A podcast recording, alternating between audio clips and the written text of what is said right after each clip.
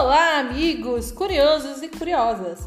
Você já se perguntou por que de repente esquecemos o número de telefone?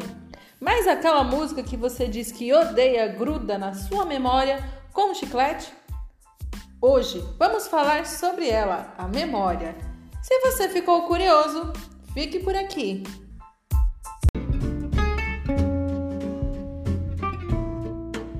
Mas afinal, o que é memória? Uma das definições de memória é que ela seria o processo de receber informações, armazená-las para que em seguida você consiga relembrar e reconstruir novos significados para resolver um problema, tomar uma decisão ou mesmo dar uma resposta. Nós lembramos de algumas coisas e esquecemos de outras. Primeiro, porque nós temos a memória de curto prazo ou memória de trabalho, que seria a unidade onde se processam e se manipulam informações para se resolver problemas imediatos, como de repente decorar um número de telefone, e esse armazenamento é limitado.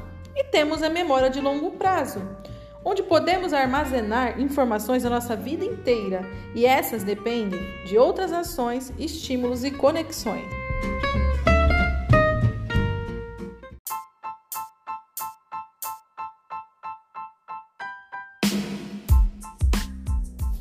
Alguns estudiosos afirmam que para aprender, sim, porque memória é aprendizado, é necessário praticar até dominar e ressignificar em novos conhecimentos, assim como o uso de técnicas que otimizem a aprendizagem e respeitem a capacidade da memória de trabalho, além de práticas diversificadas, prazerosas e interativas.